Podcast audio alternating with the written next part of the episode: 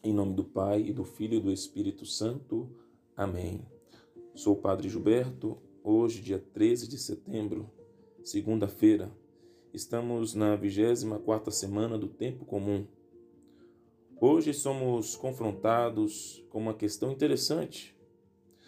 Por que o centurião do Evangelho não foi pessoalmente ter com Jesus, mas preferiu mandar mensageiros com pedido de cura para o seu servo? O centurião nos responde essa pergunta na passagem do Evangelho. Nem fui pessoalmente ao teu encontro, mas ao dizer uma palavra, e meu servo ficará curado. O centurião possuía a virtude da fé. Acreditava que Jesus poderia fazer esse milagre se estivesse de acordo com a sua divina vontade. A fé permitiu ao centurião acreditar que onde quer que Jesus esteja, ele poderia curar o servo doente. O centurião acreditava que nenhuma distância poderia impedir ou deter o Cristo de fazer sua obra de salvação. Em nossas próprias vidas, somos chamados a ter esse mesmo tipo de fé. Há momentos em que somos tentados a pensar que Jesus está distante e não ouve as nossas orações. Entretanto, a fé ilumina nossas mentes e corações, para que acreditemos que Jesus está sempre ao nosso lado para nos ajudar.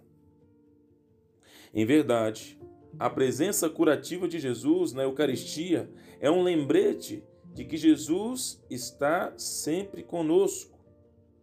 Santo Agostinho, com os olhos da fé, acreditava firmemente nesta realidade.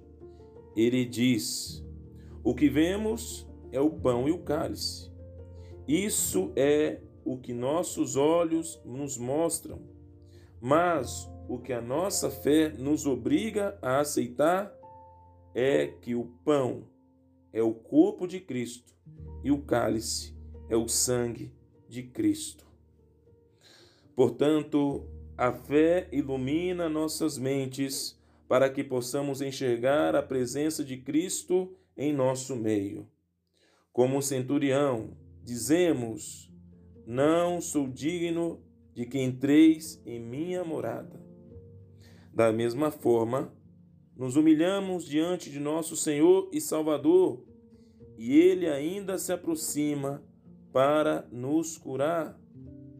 Deixemos queridos irmãos e irmãs, que Jesus possa entrar em nossa alma, em nossa morada, para curar todas as feridas, apagar todos os pecados, nos fortalecer em nossa fé, para que possamos continuar no nosso caminho, este caminho que é em direção à vida eterna. Louvado seja o nosso Senhor Jesus Cristo, para sempre seja louvado.